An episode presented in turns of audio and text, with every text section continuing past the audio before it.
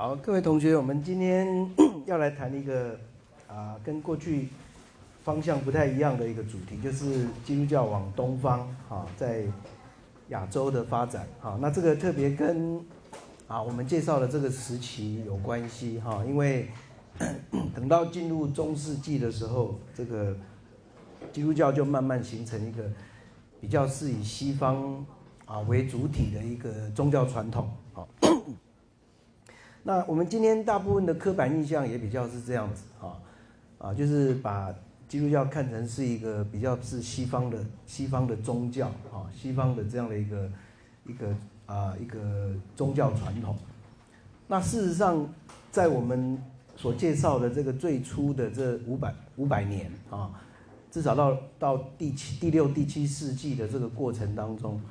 事实上基督教在三大洲的发展。啊，几乎是同样重要的啊，在亚洲、在非洲跟在欧洲哈，是同样的有啊各自不同的啊这个成长跟发展。那事实上就人数来讲啊，就人数来讲啊，在北非洲的基督教传统，甚至比啊比欧洲或亚洲哈曾经有更高的啊人数的比例这样子哈。那我们今天介绍东方。还有亚洲，那啊，将来介绍奥古斯丁，我们到学习快要结束的时候会介绍奥古斯丁这位有点把这个基督教整个啊在初代的宗教传统集大成的一个重要人物的时候哈，我们也会来介绍北非啊非洲地区的一个基督教的发展啊，所以这样子我们至少在观点上会比较平衡一点啊。就是对东方对还有非洲南方的啊有一些这样的理解，那比较不会像今天很多的刻板印象，甚至是这个啊一般的历史书里面啊，常常有一点点是啊独尊西方的拉丁的传统哈。我在诶前言的第一点有提到哈，就是我们如果读到一般的基督教的概论的书、通史的书哈。很多都是独尊西方的拉丁基督教，啊，那东方的正统教会，甚至还有一些在偏远地区的，啊，常常会，啊，会忽被忽略，啊。那圣经本身的发展，新约圣经本身的发展，事实上这个名单，啊，对基督教这个经典的接纳，也比较是以西方传统为主的，好。那不过呢，我们其实看到。在新约圣经这本书里面，不管是福音书的作品，或者是非常重要的一本圣经里面的历史书，就是《使徒行传》啊，他们谈到的那些发展的领域啊，其实是在亚洲，今天的亚洲啊，在巴勒斯坦，在啊叙利亚啊，甚至阿拉伯这些地方啊，可是呢，后来这个慢慢慢慢的印象就往西方去了啊，所以我们今天才会慢慢。啊，成为啊这样带有一些刻板印象，或是啊甚至带有偏见的这样的一些描述或是名词啊，譬如我这边提到“中东”这个字，其实是完全西方概念所使用的这样的一个概念哈，中东甚至远东哈这样的语言，我们就知道它是西方中心的一种思维啊。中东对我们啊住在台湾的角度来看，其实是西亚。啊，其实是西亚啊，那南北的观点更没有被带进来啊，所以我在前言先提到这个啊，我们今天怎么样以一个啊比较非非西方主流观点也来探讨基督教的发展，我想这个是应该有它的意思哈。那在第二小点的地方，我举了几个例子啊，举了几个例子让大家可以来做一点的思考。那事实上。我们先谈时间点，啊，先谈时间点。一般谈到这个啊，西方基督教后期的那种突破，啊，就是它的发展的一个非常重要的突破，是谈到航海时代，啊，那哥伦布呢所象征的、所代表的一个走出欧洲大陆的一种的航海的新发现，啊，那他他的这个 enterprise，啊，他的一个企业新的一个扩展，常常被称为是。Indian Enterprise 啊，印度的一个企业。啊，那这个印度其实是很有意思，是刚好象征它的一个误解。啊。他呢跑到这个今天的中美洲的时候，他误以为他已经到印度了这样子，啊，所以他把那个地方的人啊称为印度印度人印度群岛，啊，那后来不得不我们知道地理上才把这边称为西印度，然后真正的亚洲这边称为东印度，啊，那这个这个 Indian Enterprise 本身其实是非常有意思，就时间点来讲，我这边提到跟后来的这个达伽马啊，达伽马，达伽马是一个啊，这个葡萄牙出生的啊，这个探险家啊。那他发现印度的时间，我们如果把两个时间点拿来看，其实只有差六年。呃，这个西方宣称哥伦布发现这个中美洲，还有今天的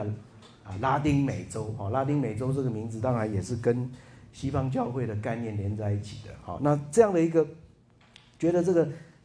哥伦布发现这个新大陆，所谓新大陆啊，这个是一个重要的突破，但是。达伽马其实，在同同样的那十年当中，他已经来到印度了。好，在印度有也有相当啊突破，在贸贸易上啊，在他所要达到的目的，要找香料啦，发掘新的这些啊重要的素材啊，哈，有相当大的突破。好，那时间点不但像，其实还可以做一点点的联想。好，就是哥伦布的印度企业，如果你跟达伽马的印另外一个印度企业比起来的话，其实哥伦布的印度企业造成对在地的这种挫伤啊，我们今天有时候有的人用用这个 traumatic 啊，这种创伤啊，这心理学上说的 trauma 啊，那种心灵的创伤，对这个拉丁美洲来讲，这个哥伦布引进来的这样的一个啊，带着帝国主义的。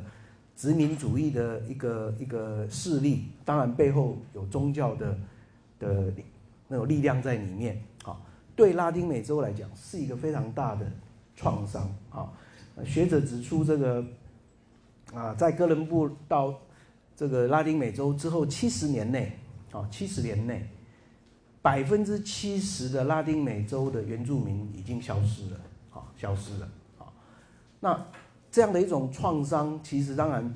你也可以说是无知造成的，或者是一种文化的冲突造成的。好，因为大部分死的人不是因为军事行动死的，好，是被病菌感染，好，被病菌感染而死的。好，西方人把病菌带到这个拉丁美洲，好，造成非常多的啊接触的原住民啊伤亡。好，那我我这边举这个例子，其实是要让大家看到，就是说。在西方的基督教的发展跟东方基督教发展非常不同的地方，是基西方的基督教总是带有一种的啊军事的武力的那种征伐的文化的感受在里面，好给给人的一种感觉，好。那换句话说，当西方的基督教成为主流的啊，成为主流了，它带有非常强大的政经军事的力量的时候。它所到之处造成的一种的啊一种最在地的冲击也好，或是甚至是伤害也好，反而是更大的。好，那反而你比起来的话，东方反而比较没有这样的一种现象。好像达伽马我们看到的啊，它其实啊这个它的路线也很特别，是它绕过了非洲南边哈，然后从这个啊好望角啊绕了一圈上来。然后到达这个印度，哈，这个其实是已经是一个跨越当年这个地中海为中心的航海的一种概念了，哈，它已经是绕过南边，哈，到过南边啊，来来做这样的一个发展，哈，所以我我用这两个做例子比较，其实让大家思考，一个是时间点来讲，哎，很像，哈，东西方在很多的发新发展、新突破上，时间点是很像的，但另一方面，你又发现。那种文化冲击性不太一样，好，那我们上一次开学没有多久，给大家看过一个那个 BBC 的影片，在谈基督教往东方发展的时候，等一下我们啊要看最后一小段，好，我们上次有最后小段还没有看，跟我们今天主题有关，就是这个这个基督教的力量最后推到推到远东所谓的远东的地方这样子啊，那但那之前呢？在那里面就已经提到一个很有趣的概念，说基督教在东方比较不是以一种强势的宗教的形式出现啊，不是以一种强势宗教啊。今天这个强势宗教这个语言已经变成是一个被讨论的。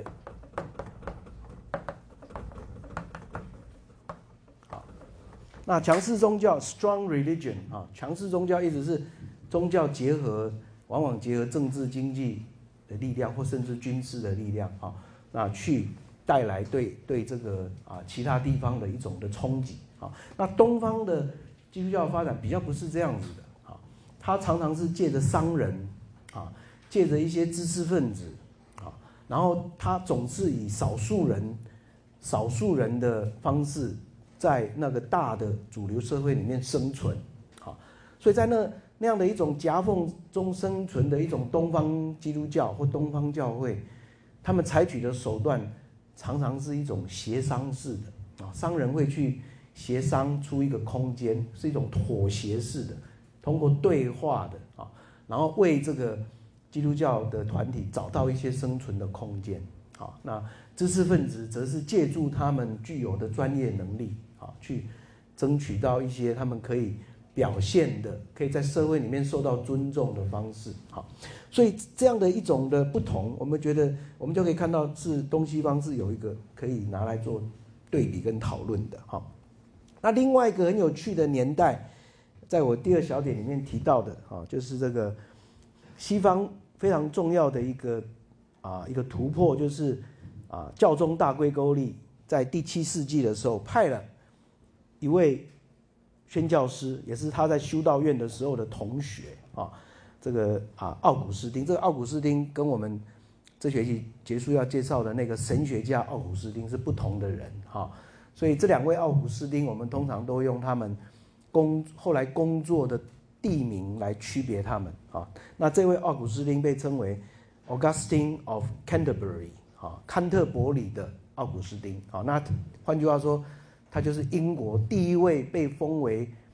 坎特伯里大主教的啊，这个主教的这个奥古斯丁是一位宣教师啊。那另外那位奥古斯丁，我们将来介绍的，他是在北非北非迦太基的地方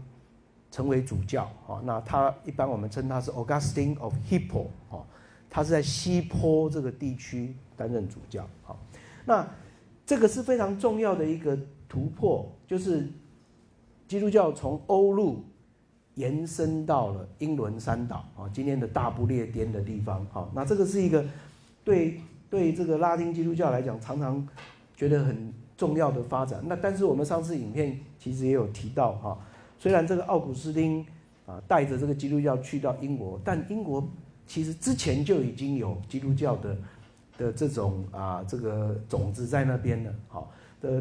奥古斯丁后来去只是。强化了整个英国基督教的快速发展。好，那这这个年代，我觉得也很有意思，是我们拿来跟今天要介绍的比较的时候就很有趣了哈。因为这个坎特伯里大主教奥古斯丁他过世的时候是六百零四年，好，他五百五百五百七十年八十年左右，他就已经去到英国，在那边工作了二三十年。诶，他在六百零四年过世。好，他过世的时候呢？刚好我们看到今天我们要介绍的东方的基督教，这个聂斯多流教派，后来到中国被称为景教的啊，他们已经在这个时候进入了中国，好，所以东西方一做比较，一个是欧洲的基督教传到大英大英帝国哈大不列颠，那在东方的方向呢，它其实远到另外一个啊这个当时候啊远远东的。中国，好，所以这样的一种时间点的对比的时候，我们就可以看到说，西方跟东方有一些很可以拿来作为平行思考的地方。好，那后来到第八世纪的时候，在欧洲最重要的一波宣教工作，就是等到日耳曼蛮族啊，我们西方史上称的这个日耳曼的蛮族，啊，那称他们是蛮族野蛮人，哈，barbarian。其实他们这些人是今天欧洲的主人，哈，是今天的英国人、德国人、法国人，哈。但这些人当年在第六、第七世纪控制了欧洲以后，反而是从爱尔兰派出非常多修道院的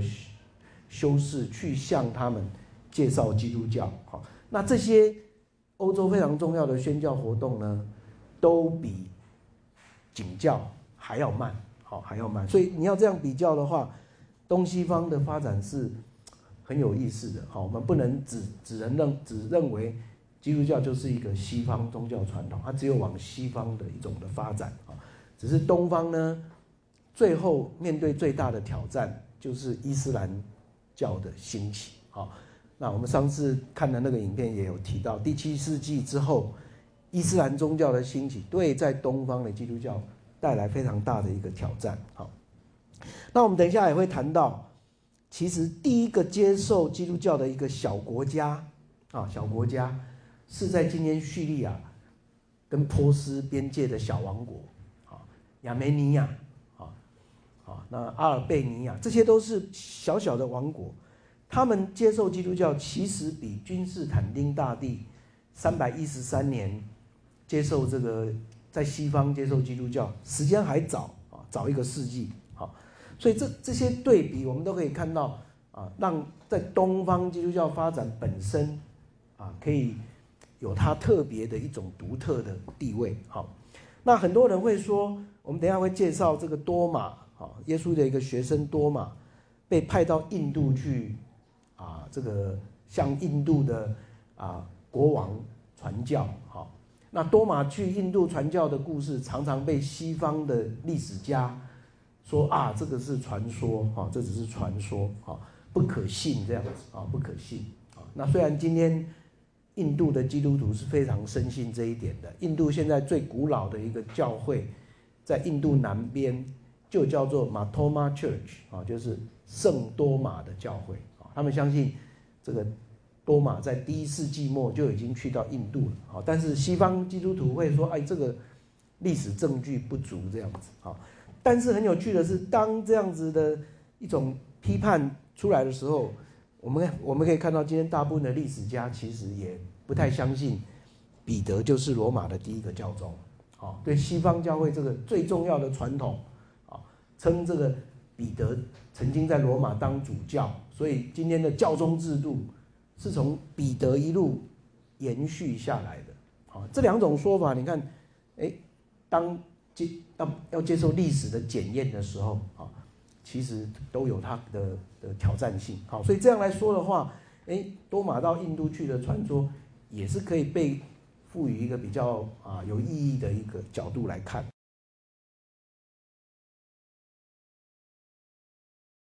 好，那我们就呃慢慢的来进入这个东方发展的部分。好，那我在第一小点提到《使徒行传》里面有一一个经文是非常有意思的，就是在《使徒行传》十六章十六节，保罗，好，我们之前介绍这位基督教最早的重要的一位啊创建者，也是一位非常重要的宣教师啊，他自己用巡回方式。建构了基督教最早的这些教会的网络。好，那他呢，在使徒行传十六章有一段很有趣的描述。他说他在小亚细亚的地方的时候，想要往北边走，到亚细亚省去。好，当时在罗马统治底下，土耳其今天土耳其的北边就是小亚细亚的北边，称为亚细亚省。好，他说他想要往亚细亚省去的时候。他说：“圣灵阻止他，禁止他过去这样子。我们今天不知道保罗用的这个宗教语言，说圣灵阻止他是什么意思啊？如果我们用比较一种历史性的了解的话，表示他遇到了一些障碍啊，遇到一些阻碍，以至于他不能往那边去，所以他就决定要往西边走。好，所以《使徒行传》十六章十六节常常被人家。定义或诠释为说，这是基督教后来往西方走一个非常重要的指标。好，因为保罗想要往亚细亚去不行，只好往东往西边去。好，那后来我们看到他跨过欧亚边界，他就进入欧洲。好，进入欧洲，先在希腊半岛，接着到意大利半岛，甚至最后他有可能去到西班牙。啊，我们不知道，但是他很想要去到。欧洲最远的啊大大西洋的彼端哈。那所以这样的一个说法，确实的给了很多人这种印象啊，哎，基督教好像特别要往西方去这样子哈。那第二点，我们在谈亚洲的时候，不要忘了，这个时候的亚洲其实是以波斯跟罗马帝国的边界边界作为亚洲的一个边界哈。所以我们今天在谈这个亚耶路撒冷。或者是说这个巴勒斯坦算不算亚洲？哈啊，或者算不算东方？其实，在当时候的罗马帝国的世界的概念里面，其实还不算真的算是外面。哈，他们会把跟波斯帝国的边界，就是今天的两河流域一带，才称为是这个文明跟另外一个文明的边界。哈，所以这个这个界限有点跟我们今天。所说的欧亚的分界又不太一样啊。那总之呢，很有意思的是，最早的啊基督教的发展呢，就是刚好在这个边界发生的啊。所以我在啊第二小点这边开始提到第一位啊，第一位有这样的故事的，就是多马行传啊。多马行传这本书啊，没有收在圣新约圣经里面啊，是一一本外经啊。那有的啊。有的学者称它未经啊，未经其实说它并不是啊用真名真的作者写的，好，那有外经的意思，只是说它不属于正典里面啊。那这本未经多马行传是非常有意思，它的故事里面就提到多马去到印度传教的故事，好，那这个故事里面其实蛮有戏剧性的啊，就说耶稣他有十一个门徒啊，那他们按照耶稣的命令。就是耶稣要他们到各地方普天下去传福音，哈，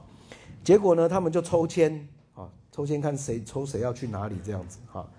结果多马就抽到印度这样子，哈，多马抽到印度，那抽到印度的时候呢，多马就很不高兴，说为什么我要去印度这样，哈，他拒绝去，哈，那这个这本书里面很有趣，就讲到又耶稣又出现了，好，那这个耶稣的出现当然就是。复活以后的耶稣的意思哈，那耶稣出现以后呢，就跟一个印度来到这个耶路撒冷的商人，偷偷跟他说，那边你看到那个人是我的学生哈，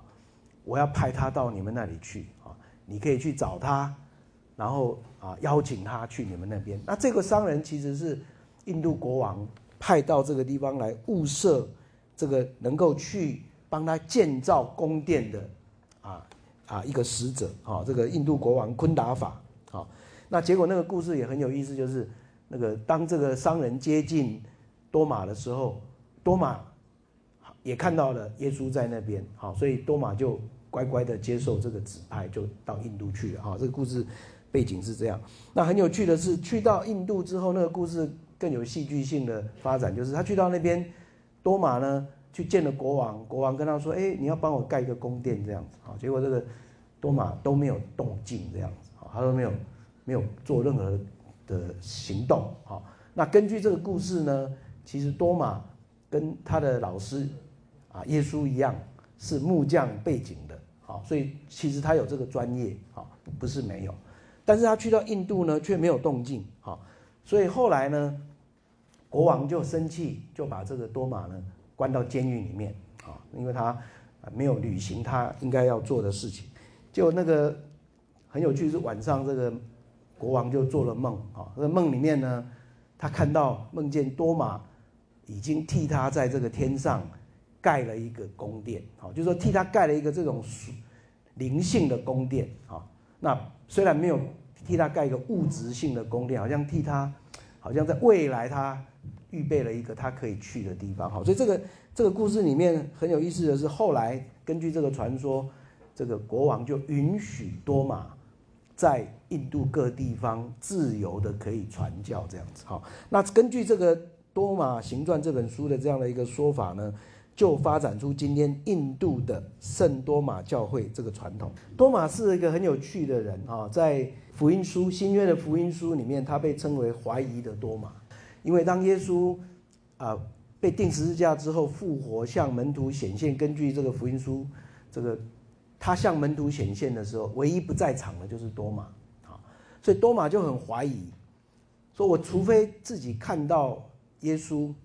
他这个手上有钉痕啊，那他他这个肋旁还被兵丁用枪啊这个啊刺了一一一枪，我我亲自去摸到他的伤痕，我才相信他真的复活啊。那根据这个我们看到左边的这个这张的图像啊，就耶稣出现哈，再次向他显现，跟多马说你来摸哈。那当然，这个图很有意思，他真的画多马在摸这样子哈。那根据福音书的记载，多马是没有去摸，多马反而看到，就做了一个信仰告白啊。所以他是一个非常有意思的的一个角色，就是在使徒当中，他可能是比其他学生有更大的戏剧性的转折的一位门徒哈。那后来他就变成是所谓的啊使徒多马啊，使徒多马他就被派到。印度，所以看到左边这张图是啊，印度印度教会做做的图像，哈，就称他是 Saint Thomas of India，啊，称他是印度的圣徒多玛，好。那今天学者在推测他是怎么去印度的，哈，如果他真的从耶路撒冷去到印度，由他怎么走的，哈，那很有可能是他沿的这个啊，这个今天的阿拉伯半岛，哈，然后到。底下的地方，然后坐船过去到啊印度的这个西岸的地方，哈，那确实今天我们知道，在这个印度的这个沿海西岸的沿海地区，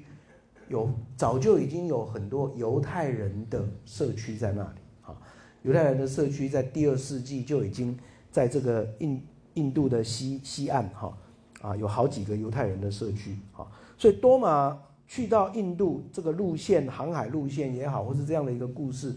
啊，并不是完全没有可能的哈，只是啊，这个多马行传并没有被列入到正式的啊文献里面。好，这是多马的部分。好，那另外一个比较有趣的是，在我的第三点里面提到的一个爱德莎的故事。啊，那这爱德莎呢，其实是属于当时候在波斯跟罗马帝国中间的。小王国当中的一个，啊，这个小王国叫做亚迪亚贝尼，哈，亚迪亚贝尼，它有一个这个，啊，这个首都叫做爱德莎，哈，爱德莎是非常重要的，爱德莎当时候是南北，南北的这个交重重要的交通要道，哈，那从这个非洲要到叙利亚，啊，甚至到这个今天的斯拉夫民族俄罗斯的地方。一定要走这条路，哈，南北连接非洲跟这个啊小亚细亚北边这样。那就东西方而言，其实刚好就是从罗马帝国要往西东方去的一条重要的大道。那后来我们知道这条路啊被称为丝路啊，因为它成为啊这个 silk 丝的最重要的通商的的的一条路。那换句话说，可以说爱德莎几乎可以称作就是西路丝路的西部的起点啊。那它刚好是南北跟东西两条大道的啊交汇点啊。那在这个地方呢，有留下非常有趣的故事，就是在爱德莎这个城市的档案啊，有这个一个故事，就是这个阿布贾王的故事啊。那这个故事其实。根据历史学家的观点，认为它比那个多马的故事好像更不可信这样子哈。但是它这个故事本身有非常有趣的地方啊。这个这个故事就是说，这个阿布贾王呢写了信给耶稣这样子啊。那写信给耶稣的时候，他告诉他说：“我的眼睛啊已经快要失明啊。那听说你是一个有名的 healer 啊，你是一个有名的医治者啊，你能能不能来？”来这个医治我的眼疾这样子哈，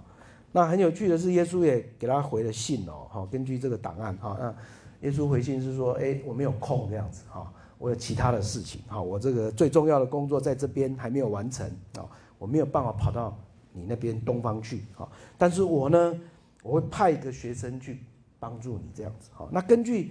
传说，这个学生也是多马啊，也是多马。但多马自己没办法去，他又派了另外一个学生，叫做塔迪乌斯啊，塔迪乌斯啊。那塔迪乌斯在叙利亚文里面叫做阿代啊，阿代啊。所以这个后来有一本书叫做《阿代教义》，我们等下下面会再谈到，这个也是今天留下来的文献，就谈到这一位不是耶稣真正的核心门徒，是比较外围的，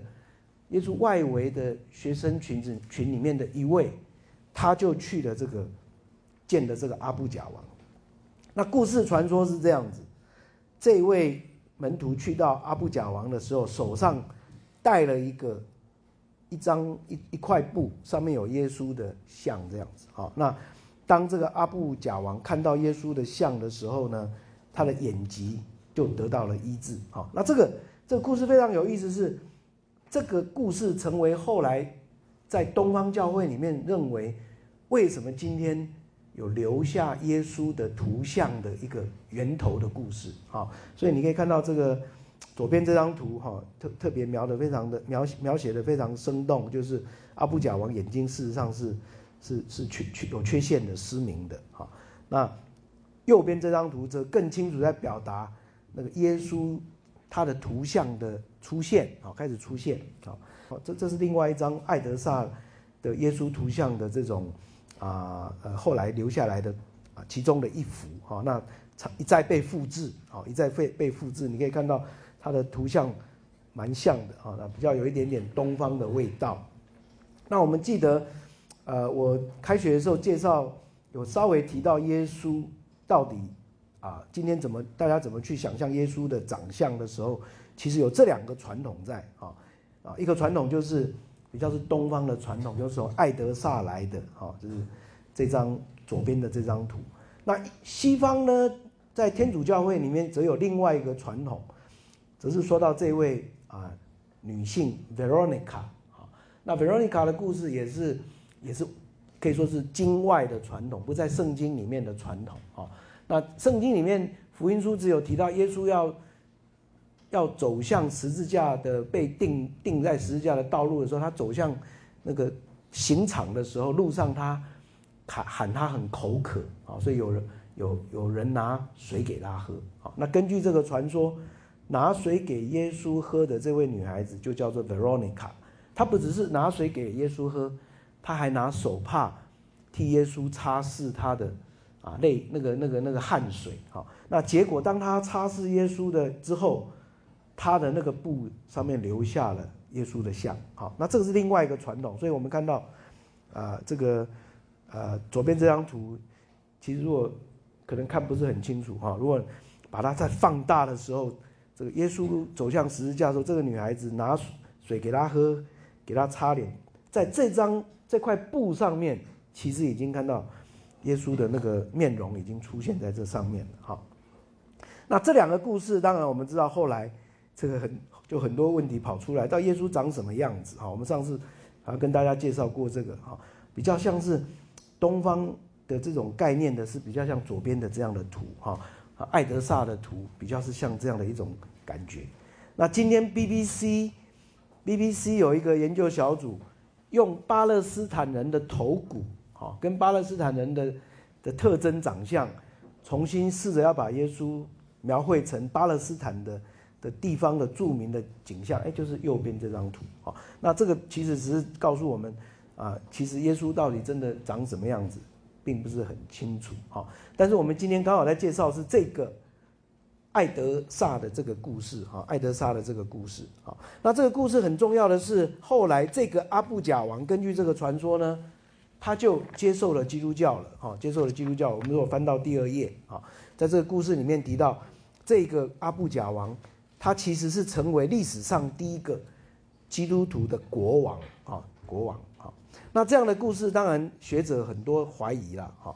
但下一个阿布贾王的故事呢，大部分的学者就认为是可能性是非常高的啊。那就是他的直系祖子孙阿布贾巴士啊，阿布贾巴士，他是在第二世纪末、第三世纪初的时候统治爱德沙的啊。那确实，刚刚提到的这个在波斯跟罗马帝国中间的几个小王国里面，包括亚美尼亚。还有包括这个阿迪亚贝尼，曾经在第二世纪末、第三世纪初，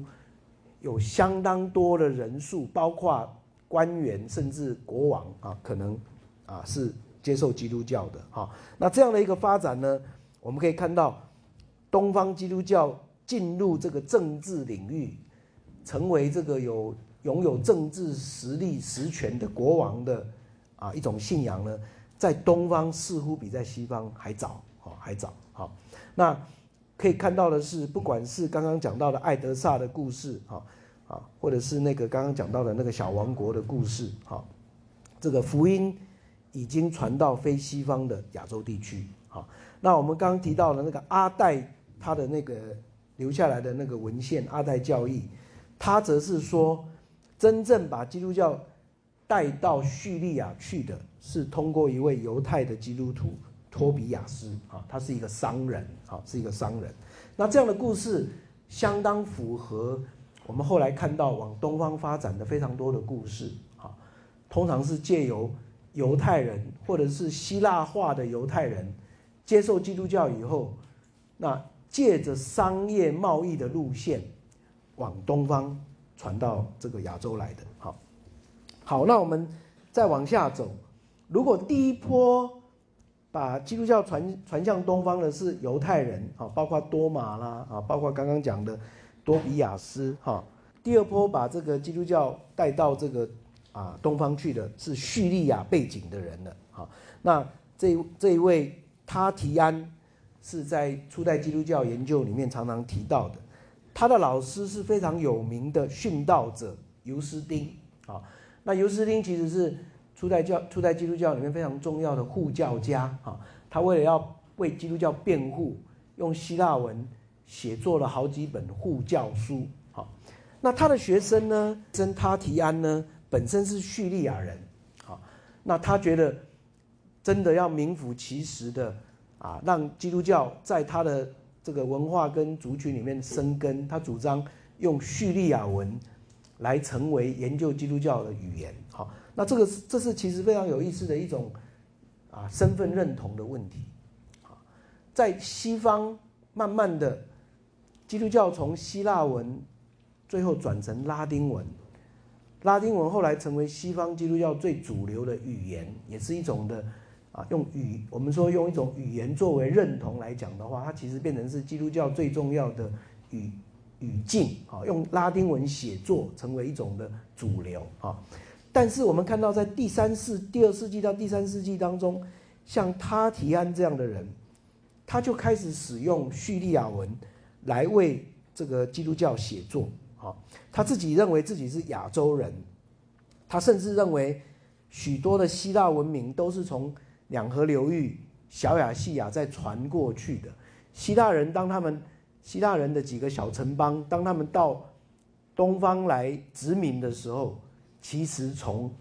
东方的这些文化学习到很多的啊文明跟宗教传统，再带回到啊西方去这样子，这是他的一个很有趣的看法。那他也写了第一本的耶稣传，好，那这耶稣传啊，其实并不是他自己。创作的，他就是把新约圣经的四本福音书，把它融合在一起啊，所以这本书有人就把它叫做福音合参，好，就是把把四本福音书里面完全一样的完完全一样的部分重叠在一起，把不一样的地方把它掺杂进去，让它融合在一起，好，那变成一本好像是一本。整合过的耶稣传，好，耶稣传，这可以可以说是非常有趣的一个做法啊。那他的这个这本书呢，我们看到最早就是用叙利亚文写作的，好，我中间这张图是啊他的叙利亚文抄本的一个图，好，所以我们看到有一段时间，除了犹太人之外，第二波把基督教带到亚洲的是以叙利亚文化为主的这样的一个文化，好，那这些人呢？很有意思的是，他们大多走的是沙漠的修道的这样的一种方式。哈，我的第六小点，哈，第六小点里面提到，这些人他们都走的是隐修的方法。啊，他们在沙漠、在洞穴里面用一种苦修的方法。啊，这些里面当中好几位后来被称为东方的沙漠教父。啊，沙漠教父，因为他们都是在沙漠当中。这个啊，用灵修、隐修的方式啊，那他们所以他们留下来的作品并不多啊，比较是以行动的方式啊。那一位历史学家 Murray 就形容说，他们其实是最像耶稣的形象的人。他们觉得耶稣当年在传道的时候，好像就是以一个无家可归的一个巡回的布道家的方式，在到处游行布道这样子，哈，家无恒产啊。那这些啊东方的基督徒呢，他们好像要学习这样的一个模式，哈。他们就发展出一种啊这种啊隐修的一个传统，好，那结果这样的一个传统很不幸的，等到罗马帝国跟波斯发生好几次战争以后，罗马帝国慢慢的把几个边境的国家纳入到罗马的啊这个统治之下的时候，啊，叙利亚人的这样的一个宣教运动就受到了阻碍，好，那接下去下一波的宣教。工作是由波斯人开始的啊，所以你看它一一层一层的往外延延展哦。最早是啊这些所谓的到外地去啊贸易的犹太人，接着到叙利亚人，下一波则是波斯人啊。那波斯人呢，是因为跟罗罗马帝国跟波斯这两边的一个战争啊敌视，加上后来等到基督教啊。大量的在诶大规模的在被这个罗马帝国迫害的时候，继续就把这些啊学派往东方推这样子哈，所以我们看到第七小点，波斯人当中一个非常有名的学校就是这个尼西比学校哈，School of Nisibis，他们其实是波斯人开始的，最早在爱德莎的学院，慢慢慢慢后来推推推推推，就推到这个往更东方去了哈，那这样的一个。这样的一个啊修道院也好，或是一个学校，后来就开展出了比较以波斯文化为认同的这样的一个新的传统。哈，那我这边在第七点提到说，这个啊后来呢，经过一次一场的神学争论，在东方跟西方慢慢对基督身上拥有的两种。人性跟神性的关系发展出两个不同的传统，好，那这个这个神学论争有点复杂，但是我们记得上次啊，这个看的那个 BBC 影片里面，这个啊主持人他用一个非常简单的方法在给我们形容这样的两种看法，啊，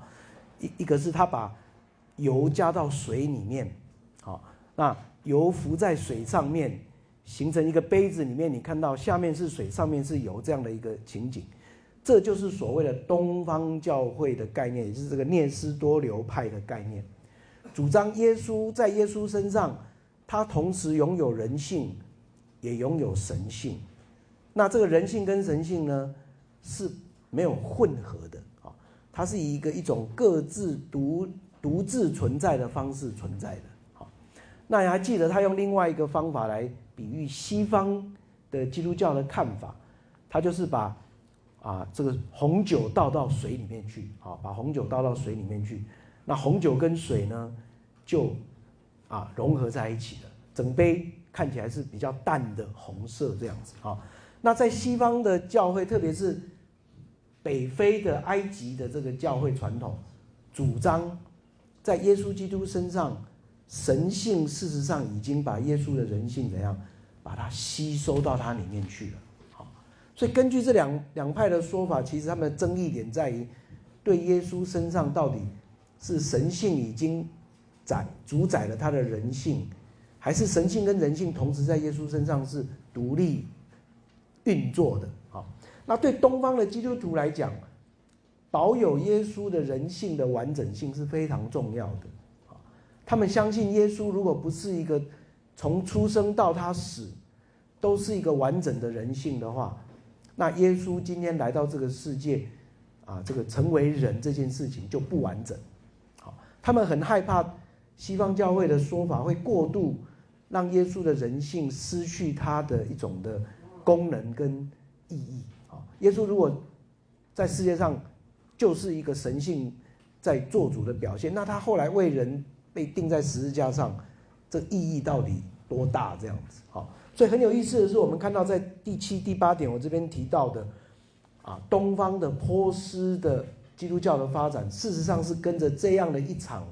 神学论争，关于基督的论争是有关的。好，那我们看到这个啊，到第三波运动的时候啊，这个早期呢，叙利亚语还是一个最主要的亚洲的基督教语言。好，但是等到慢慢的两边的政治局势改变以后，第八点我这边提到罗马帝国开始这个。接受基督教为国教以后，反而是东方的波斯转而开始迫害基督教，这是一个非常有趣的消长关系。当罗马帝国在迫害基督教的时候，基督徒会跑到东方去，躲在波波斯边境或是波斯帝国里面比较安全啊。但相对的，等罗马帝国接受基督教为合法宗教以后，波斯帝国反而改变政策，开始。迫害基督徒，好，所以第八点这边提到，在波斯里面啊，被迫害的基督徒人数也相当的多，哈。那东方基督徒很像非洲的基督徒，很踊跃的采取一种殉道的这样的态度，啊，这点也是我们看到很有趣，在东方的基督教跟在南方基督教，都比较是一种一种。啊，非常强烈的情感性的表现方式。好，好，那第九点就是我刚刚讲到的这个论争了。哈，那个论争在第五世纪末的时候，西方的基督教提出加克敦的一个一个开了一个加克敦的会议，提出了一个加克敦的教条。在这个基加克敦教条里面，就提到我刚讲到的。反对把耶稣人性跟人神性过度分离，这样子，好，过度分离，好，那这样的一个运动呢，导致聂斯多流派，就是比较主张耶稣的人性跟神性要区隔的这一派，就被判为是有问题的，好，那他们呢就慢慢慢慢的往东方走了，好，往东方走了，所以我们看到这个这样的一个。波斯的运动呢，就越离越离西方越远，一直往东方推进。好，那到第十点，我们看到他身上有两个认同同时结合在一起了，一个是文化的认同，一个是在宗教自己的立场上的认同。好，我们看到基督教传到波斯以后被西方排斥，所以政治上开始认同波斯，神学上呢？则比较变成是聂斯多流派，好，就是我刚讲的主张，这个基督的人性跟神性是比较分开的这样的一个思想，好，那反对埃及的亚历山大学派，啊，埃及的亚拉亚历山大学派要强调耶稣神性跟人性要比较是结合在一起的，好，那这样的一个兼有政治跟神学意涵的新的身份认同，就让波斯宗教。采取一个很清楚的立场，说我们是一个东方的基督教，跟西方的基督教是完全不同的。好，在文化认同上是文化认同跟政治认同上是波斯认同的，在神学上采取聂斯多流派。好，那相对于西方走向的是拉丁文化的认同、罗马的认同，但神学上走的是。基督跟基督的人性跟神性是结合的这样的一个神学，好，那这样一个神学呢，在北非走得更极端的，就变成是我在这个讲义第九点讲的这个基督一性说这个学派，啊，基督一性说就是说基督呢的神性跟人性呢后来合起来了，基督只剩一个性，不是两个啊，不是神性跟人性分开的，而是两个合成一个。整合的那那个整合的的的那个性呢，要称什么啊？他们用 divine human 就说是神人结合的一个一个特质，这样啊。那这个很清楚，你看东西方就采取了不同的立场跟不不同的神学传统啊。那这样的一个教会呢，他开始就决定要往东方发展。我们刚刚介绍第一波是比较是犹太人，再来第二波是叙利亚人。那叙利亚人就留下了我们刚刚看到的一个很重要的一个传统，就是使用叙利亚文作为东方基督教最主要的一个语言。那就像西方基督教后来是以拉丁文为主要的啊，那东在东方呢，则是叙利亚文成为最重要的。事实上，今天啊，基基督教的新约圣经所拥有的叙利亚的抄本啊，还是非常的多，而且非常重要啊。很多研究基督教的学者啊，那真的要研究那个新约的那种非常 深的。啊，这种差异性的学者，他如果不懂叙利亚文，他就不能去用那些现在啊还存在的很多叙利亚文的抄本啊，所以这个是一个我们可能呃从一个西方基督教的观点可能会去比较会去忽略的地方啊。那这样的一个叙利亚的传统呢，慢慢慢慢的，我们刚刚提到它转化成为是以波斯人的身份认同为主的一个宗教传统。好，我们刚介绍到第十点啊。所以这样的一个 宗教传统，使用叙利亚文，但政治认同是波斯的啊。那神学上呢，他又采取了一个跟啊西方稍微不一样的，比较偏向把耶稣的神性跟人性维持一一种比较是分分隔的这样的一种的强调的一个神学传统啊。那这个传统在基督教历史上被称为聂斯多流派。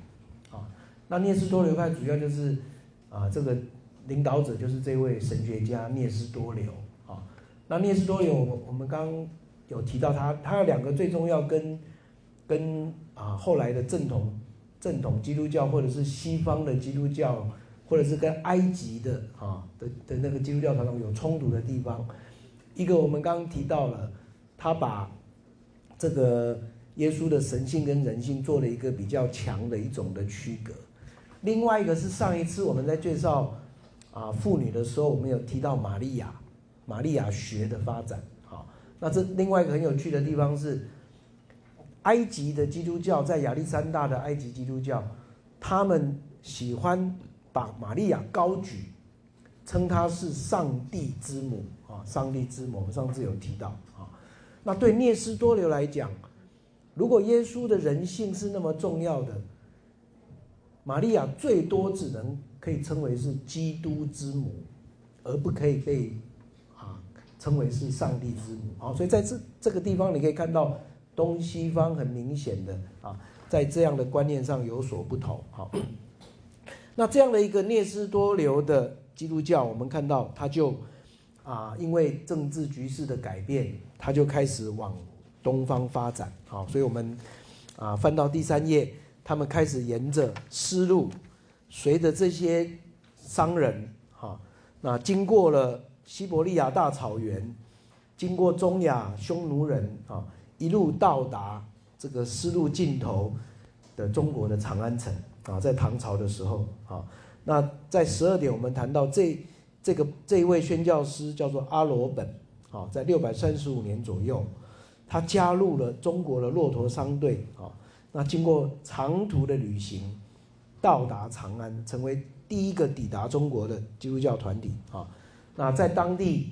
他们找到了在地的一些宗教的学者，邀请他们协助帮忙翻译这个圣经啊，要将叙利亚的叙利亚文的这个宗教语言转化成为在地的中国语言。那当时候因为没有任何的基督徒在地，没有基督徒，所以很有趣的是，他们所找到的宗教学者是带有佛教背景的，啊，是带有佛教背景的，啊，所以很有趣，你可以看到他们后来的的一些翻译。刚刚影片里面提到，他们把所有的这些在叙利亚叙利亚传统里面被称为骂，啊，骂我们记得他原来在亚兰文的传统就是主的意思。耶稣也常被称为是骂啊，但骂这个字，其实后来变成在叙利亚的宗教传统里面就是啊这个神父的意思啊，或是就是指这些神职人员啊。那我们刚刚看到的影片里面呢，这个景教的这些最早的翻译者，把骂这个字翻成了生啊，所以。刚看到那个石碑上面很有趣的是，那些最早的每一位啊，这些啊宗教的领导者，他们上面都加了“僧”这个字，哈，就是就是很很有趣的是，你看到他翻译的一个一个这种文化的脉络是佛教背景的，好，那包括景教这个名字，哈，景教这个名字，啊，呃，把它称称作是光明的，好，一个光明的宗教，哈，这个这个本身也也有这样的一个背景在，啊，所以很有趣的是，这个 唐太宗呢，后来不但出钱帮助他们。翻译圣经，还帮助他们建了教会啊。那他们建立的教会，我们刚刚影片里面看到一个那种大秦式的一种特殊的一种建筑方式，就是采取佛教的那种 pagoda 啊，pagoda 我们说是一种佛佛塔佛塔的形式啊，以佛教佛塔的形式，但是加以一点点的这种啊，加以一点点的啊转化，变成是一个啊用柱式。常柱形的教堂的形式啊，那呃，刚刚跳，我们刚刚回去看前面的影片里面，我有提到这个啊，诶，影片里面有提到这位非常重要的叙利亚的圣诗作家，也是叙利亚的诗人啊。那影片里面把它翻作以法以佛冷啊，以佛冷。那一般的历史书有人把它翻作以法莲。那根据刚刚影片里面提到的。今天很多基督教的不同形态的音乐，其实源头可能是从这位 Ephraim 当时候写的诗，然后被谱成这种带有东方还有西方结合味道的音乐。哈，这个是顺便介绍一下。哈，那我们刚刚提到这个聂斯多流派往东传啊，那一路长途跋涉经过丝路，最后到达啊长安。啊，就是在中国传的这个景教。那我们今天留下来有一些很有趣的这些图像，我们看到聂斯多流派在蒙古，还有在一些当时候回族当中，也也有接受了一些啊信徒啊，在那边也成立了教会。他们的主教，你可以看到他们的这种啊服装跟啊穿着的形式，其实是非常东方式的。这是另外一张图提到。这个借着丝路北路南路啊，一路传到这个长安哈。那刚刚看到了大秦寺就是这个样子啊，一个 pagoda 的形式哈，一个 pagoda 的形式啊。他开始慢慢发展出自己独特的一些基督教的啊象征，特别在墓碑好，或者是在一些教堂里面的装饰里面，开始出现这样一个非常有趣的，下面是莲花。然后上面是一个啊，这种东方的十字架的形式的，啊，波斯的，我们有人称它是一种波斯的十字架的形式的，啊，啊，或者是叙利亚的十字架形式的一个很特殊的一种融合的形态，啊，所以下面是带有这种啊东方的佛教背景的文化，但这个上面长出来的却是一颗。新的宗教的形式，十字架。刚刚看到的这个大秦景教流行中国碑啊，这个碑文其实只有几百个字啊，其实是一一篇简史啊，是一篇简史。那简单的描述这个景教去到这个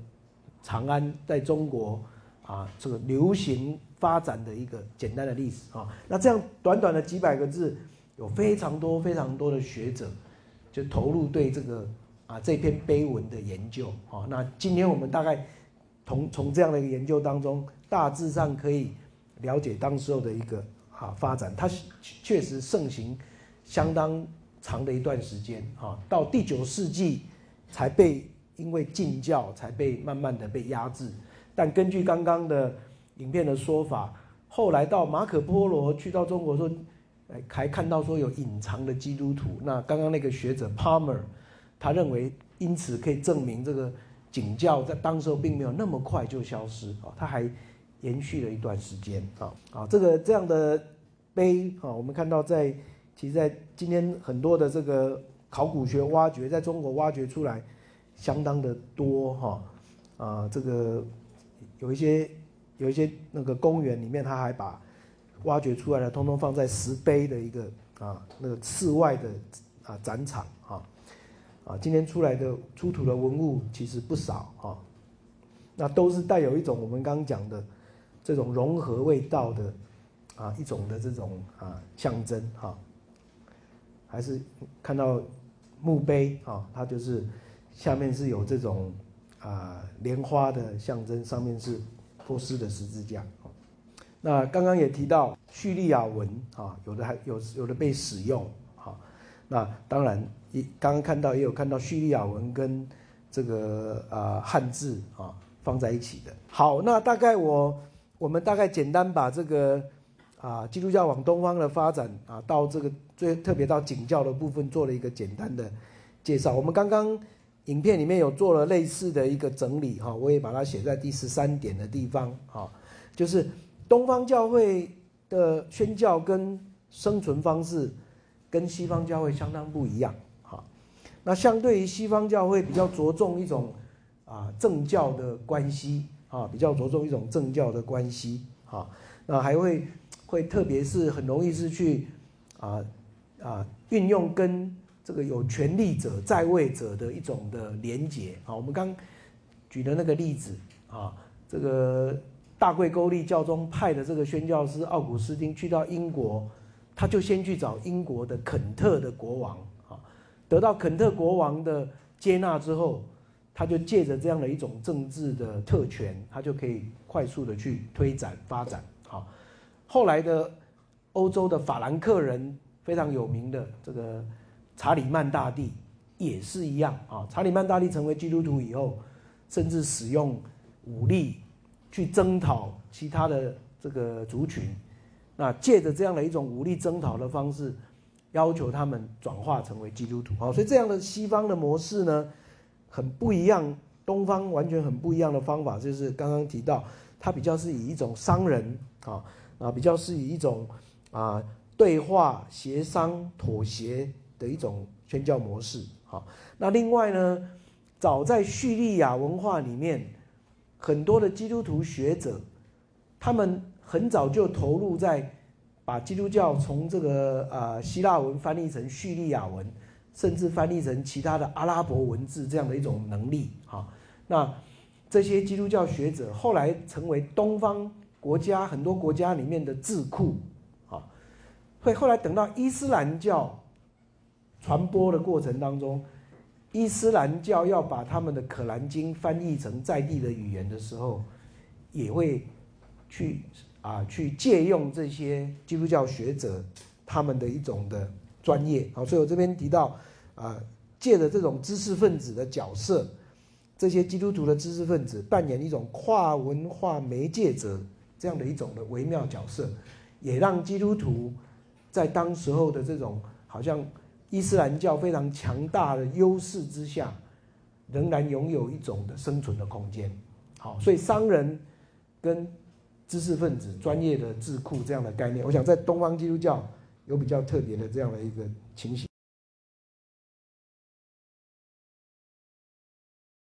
我们最后一个部分，呃，我顺便跟大家稍微介绍一下东正教的的一些简单的概念。好，那特别。介绍一下这个东正教里面他们啊比较特殊的一些宗教特质哈，我们刚好呃上个礼拜有一有有一部分同学有去啊这个啊我们校外教学的时候去参访了啊这个正教会啊他们的聚会哈，那这个就是属于这个传统的哈，那这个这个东方教会跟西方拉丁教会的分离其实是超过我们这个。这个课程的范围啊，因为它是发生在第十一世纪的时候啊，在十一世纪的时候，东西方教会才正式分裂啊。但是，因为我们今天在介绍东方基督教的发展，我们就顺便做一点点的延伸的啊，跟大家做一点点的介绍，特别谈一下他们比较特殊的地方啊。那我在这个呃讲义里面提到，君士坦丁堡是一个重要的地方啊。那君士坦丁大帝他其实本来。定都在罗马，但是因为蛮族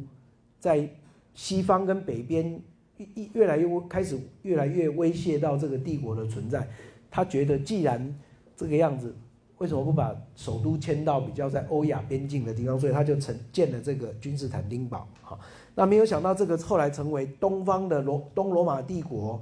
最重要的首都啊。那今天东正教最重要的一个啊这个堡垒。啊，也是在这个君士坦丁堡。好，那我们刚刚谈到这个当时候呢，经过几场的论论争哈，譬如刚刚提到的聂斯多留论争、基督一信说的论争哈，那慢慢的这个东方教会呢，神学反而经过这样的一种争议性分裂，它慢慢的比较没落了，东方教会的势力慢慢没落了，反而是西方罗马教宗开始高举起来。好，那在这当中呢？东西方教会又发生一个非常重要的冲突，就是对可不可以使用图像这件事情产生非常大的一个冲突。哈，那在至少在那个时候，至少在那个时候，啊啊，因为这个皇帝东罗马的皇帝本身对图像的不喜欢跟禁止，造成国家跟教会中间非常大的冲突，这就是非常有名的。反图像的一个论争，我们等下下面第四小点，我会再稍微介绍一下啊。但比较重要的是，东西方教会越来越分离当中，又加上后来回教势力占领了这个欧洲之后呢，让东西方的关系越来越疏远啊，导致于后来因为权力的教权的一个导火线，争议的导火线，造成的1054年。东西方教会从此就分离了啊，所以今天西方教会我们称为拉丁教会或者是罗马大公教会，那东方教会称为正统教会。很有意思的是，两个教会各选了一个重要的关键字啊，西方教会称为大公教会啊，这就是今天天主教这个字最重要的来源啊。我们今天称西方的基督教 Catholic Church。我们台湾翻作天主教，其实它真正的翻译应该翻作大公教会啊。所以，在西方的天主教会，他们抓到这一个关键，就是说，我们这个教会呢，是涵跨所有的。大公这个字就是一种普遍的啊，所有的都在我们之下的。大公这个概念有一种要把所有的教会都容纳在它里面的这个概念啊。那到今天。西方的这个天主教会还是用这个作为它最重要的认同，Catholic Church 啊。那很有趣的是，东方的教会则找到另外一个关键字是正统，啊，Orthodox，啊，正统这个字是啊，就是说正确的思想的意思啊，Ortho 是它排的很整齐的意思嘛，哈。那 doxa 就是 doxa 就是思想啊，这有点像那个我们今天那个牙齿矫正哈，牙齿矫正就是 orthodontist 啊，你牙齿要排的整齐一点，这样子那那正统教会说基督教的教义跟思想要排的很正确很整齐，好，所以他们自称自己是正统教会，所以东方的基督教非常有意思的是，他们还是坚持说我们的神学比较好。我们神学比较对，好，那西方的基督教则是说，我们的教会比较大，我们教会是涵跨所有的，好，两个你看很有趣，各选了一个不一样的身份身份认同的这个关键字，好，好，那我我再顺便介绍一个很有趣的发展，就是两边东西方教会对谁是真正罗马的继承人，也有不同的说法，这样子，好，那。当第一罗马就是真正的意大利的这个罗马，在四百七十六年被蛮族这个攻占之后，当时候基督教的重心转移到君士坦丁堡，那东方的教会就趁这个机会开始宣称君士坦丁堡已经取代了罗马，君士坦丁堡成为所谓的第二罗马啊，所以罗马跟君士坦丁堡一个称第一罗马，一个一个称第二罗马。那西方基督教后来虽然罗马这个城市一直是这个在在这个抢夺当中，但是不久借着蛮族，特别是法兰克人的帮助，教宗终于掌握了某一些的土地啊，就成为今天的梵蒂冈的一个这个前身啊。所以罗马并没有真的消失，不过呢，变成另外一个形式这样。所以。用西方教会的看法，这个罗马一直都在那里这样子，好，但东方教会却却会主张说，这个罗马当初已经沦陷了，所以他的这个继承权已经转到了君士坦丁堡，就被称为第二罗马。好，那很有趣的是，君士坦丁堡后来也经历了他自己本身的转变。在一四五三年的时候，君士坦丁堡被土耳其人攻占，啊，鄂图鄂图曼土耳其人最后占领了这个啊君士坦丁堡，又把它改名为伊斯坦堡。好，伊斯坦堡。所以今天有机会去去伊斯坦堡旅行，你就会发现那个那个城市跟那个土地是非常有有意思的啊。你往下挖都是历史。在那个上面那个好像是一个回教的世界的底下，其实是一个基督教的世界在那下面。好，那旧的建筑在旧的建筑上面再盖上新的建筑，或者是把旧的。宗教传统转化成为新的宗教传统，好，那这个是一个蛮有意思的发展。那那君士坦坦丁堡沦陷之后怎么办？东正教的说法就是，他们早就在之前已经在莫斯科重新建构了一个新的中心，好，所以你会发现很有趣，莫斯科莫斯科这个俄罗斯接受基督教以后，很早就开始把君士坦丁堡的一些文化。复制到莫斯科，其实最早是基辅啦，后来在莫斯复制到莫斯科，所以你看到在君士坦丁堡最大的一个教堂就是苏菲亚大教堂，好，到今天还是最漂亮的一个，这个当然现在已经曾经一度改为清真寺，那现在变成是一个博物馆，好，那同样的这个苏菲亚大教堂就被复制到莫斯科，莫斯科也有一个哈哈伊亚索菲亚，哦，这个。苏苏菲亚大教堂啊，所以根据东东正教的说法呢，啊，这个因君士坦丁堡在一四五三年沦陷之后，这个继承权又转到了北方的莫斯科，就是称为第三罗马啊。那今天我们不要忘了，在就东正教本身来讲，最大的这个信徒的这个啊所在地就是俄罗斯。啊，俄罗斯今天是东正教的基督徒人数最多的，啊，几乎占三分之二的东正教的信徒是是在啊旧的苏联啊，那今天的俄罗斯啊，所以这个这个转移本身你就会看到对历史诠释的不同，啊，西方的教会主张罗马一直都在那里，可是东方教会说他从罗马转到君士坦丁堡，再转到莫斯科这样子，好，好，那我们最后面稍微介绍一下。所谓的反图像论争这件事情，这件事情也很有意思啊，因为图像的发展是一个就历史的角度回来看是蛮自然的啊。那我在第四点 A 小点有提到，为什么东方教会会那么重视图像？这里这中间有两个很重要原因，一个是我们刚那个影片其实有稍微，哎，对不起，前面的 PowerPoint 有稍微点到啊。就是东方的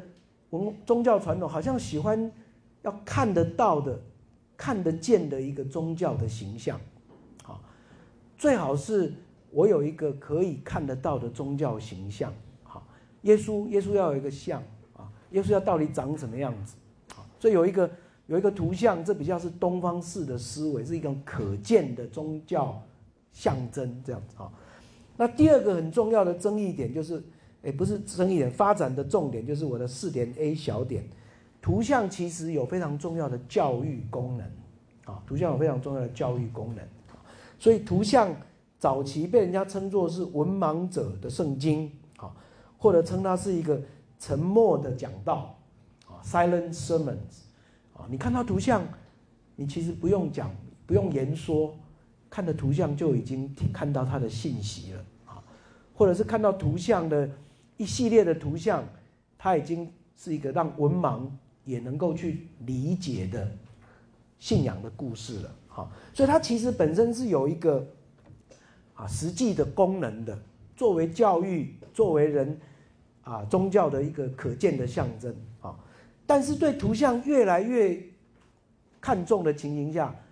有很多人认为这是一种迷信，好，把一个像图像当做是膜拜的对象。这是一种迷信啊！那事情的发生就在第八世纪，东罗马皇帝里奥三世，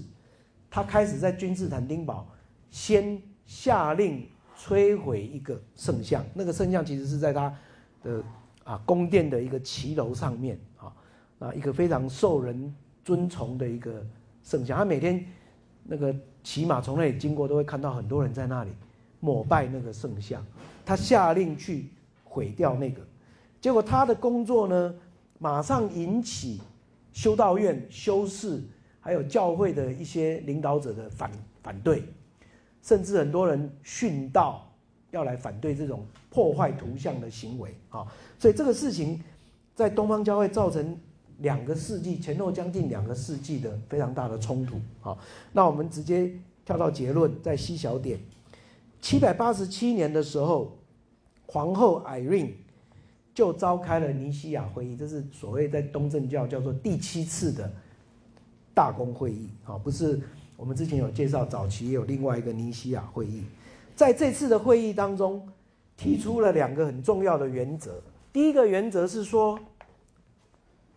把对上帝的态度跟对图像的态度做了一个很简单的区别。对上帝是敬拜。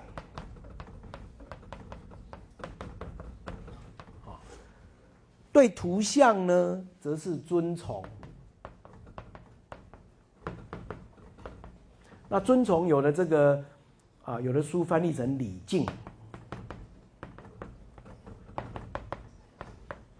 啊，那英文就不一样了哈。英文这个敬拜，我们一般说 worship，是对一个神明的一种的敬拜啊。尊崇这个字则是 veneration。只是把它看作是是有有有荣耀的、有光荣，并没有把这个对象当成是神这样子。好，所以这个字很有意思哦。这个字同时被东西方教会拿来使用。好，东方教会用 veneration 这个字来称他们所在对他好像在祷告、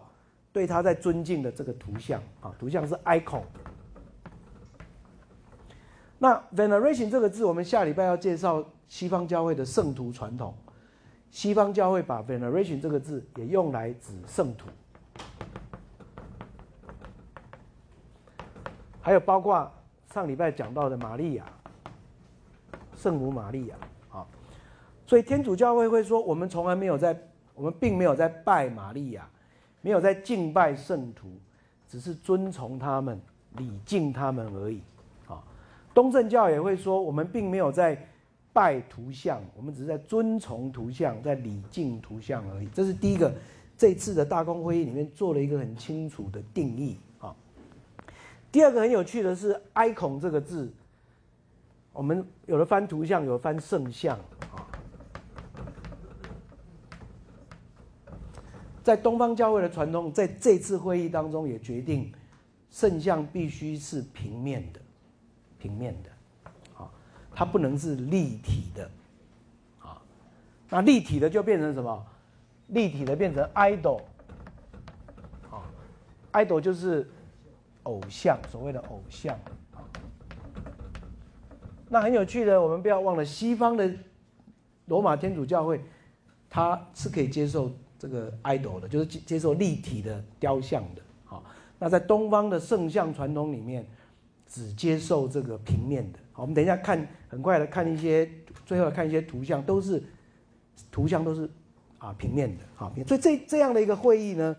就终于解决了在东方教会的这个纷争，好，最后今天我们看到今天整个东方教会基本上是接受图像的，但他也给了他这两个很重要的定义，啊，图像只能遵从，不能敬拜，第二个图像必须是平面的。那我们到这里，我做一个小结论啊，在这个结论的哎，给大家看图好了哈，这个是这个图像的这个发展啊，在东方教会其实你可以看到，他们最早是就是用用这样的马赛克啊在表达，查士丁尼非常有名的，在这个呃 Ravenna 这个地方的一个图像哈，他的皇皇后的图像啊，那东正教的图像你看都是平面的。啊，平面的，而且很有意思是，东方的图像基本上不容许太多的改变。你可以看到，它几乎那个图像的主题很少有变化。这个 icon 这个 iconographer 哈，就是这个绘画的图绘画图像的的这些画家，其实被看作是被被看作是非常重要的宗教领导者，不是随便人可以去画的。他们要画圣像以前，必须要有进食、要祷告、要敬拜，才可以去画这个像啊。所以画这个像本身就是一个神圣的行动啊。但是一个很重要传统是不能随便做创创意的表现。好，可是你看他在西方的基督教就不一样了哈。西方的艺术史的传统，你看那那个每一个画家可以有自己的新的创意跟表现。那东方的图像基本上是没有什么变化的哈，所以我们用一两分钟很快把它看完哈。你看这些图像都是固定形式的，